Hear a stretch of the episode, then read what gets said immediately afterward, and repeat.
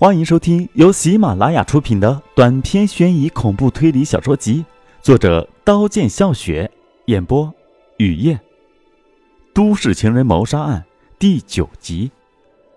被害人被害的那晚，付敏吃了七叶神安片。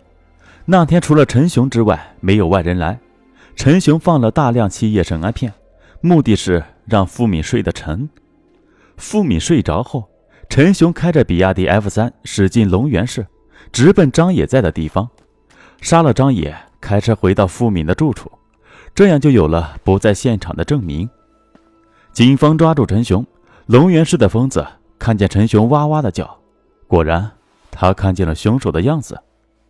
面对刑警的审问，车上铁证如山的证据，开始陈雄顽强抵抗，后来发现抵抗是徒劳的，溃败的从实招来。陈雄说。我和张野从小认识，小学、高中、大学没有分开过。大二那年，我遇见付敏，和付敏在一起，把付敏介绍给张野，张野喜欢上付敏。临近毕业，付敏答应我毕业后我们结婚。我拿出戒指，不知什么原因，他突然拒绝了我。我要付敏给我解释，三年的感情就这样散了吗？付敏躲着我，逃避解释。后来。我知道付敏和张野结婚了，我也死了心结了婚。有次回老家找张野，张野不在家，他的父亲在。当晚我睡在张野的床上，他的房间的木箱开着，有很多沾满灰的书。我翻看着，从发黄的书页掉出一张老旧的照片，照片上有我，镇上的一位算命瞎子，还有几个我不认识的人。我在他们的中间，我的脸上。划了大大的黑叉。从付敏同学的只言片语中知道，付敏离开我的原因。他说我骗了他，说我家里很穷，说我的父亲是瞎子。我不明所以。看到这张照片，我明白了。我本来是要和张野撕破脸的。毕业后，他的生活不如意，付敏已是他的妻子。我不忍破坏他的家庭，不忍翻陈年旧事。装作什么都不知道的，叫张野到我的公司上班，给他的工资比其他职员的高，处处照顾他。和付敏再相遇，付敏解释了当年离开我的原因。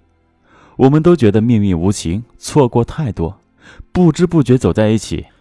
明明知道这样危险，却还是义无反顾，想要把错失的那段岁月弥补回来。我们越过道德的禁区。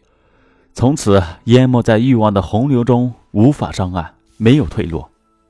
我们完全想不到，此时有个男人正咬牙切齿地盯着我们。有一天上班，张野来到我办公室，让我看一段视频。视频里是我和付敏在一起的画面，两人没有穿衣服。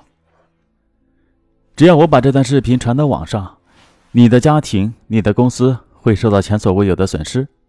他威胁我，要多少钱？我就要拿出多少，他太贪婪，我受不了，想和他了断。他把视频给了我妻子，我妻子闹着跟我离婚，不离婚也行，条件是家产全部归他。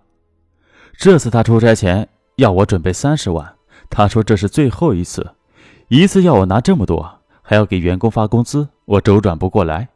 他寸步不让的威胁，趁着他出差的机会，我觉得不杀了他，我这一辈子。都会被他控制。我在他的电脑上安上追踪器，清楚他的行踪。陈雄交代他杀害张野的经过。我特意安排他俩到龙源市去。他们有化解不了的矛盾，想除掉对方。倪香骗张野也是我安排的。我们在夜总会认识，我给了他很多钱。我们用 QQ 联系。他的那间屋是我临时租的。只要把张野引到屋里，我就有机会杀他。那晚，倪香引张野到我给他租的临时屋，用手机给我发来信息。收到信息时，我和付敏在一起。为了制造不在现场的证明，我给付敏要喝的牛奶里放了大量的七叶神安片。付敏睡着时快十二点，我下楼进车，换了黑衣黑裤，安的太极鞋。为了万无一失，还戴上黑头罩，开车用最快的速度到龙源市。我对龙源市熟悉。很快就找到了张野在的地方，把车停在隐蔽的地方。我看见桥下睡觉的疯子，换了他放在脚边的安德太极鞋，拿着短斧上楼。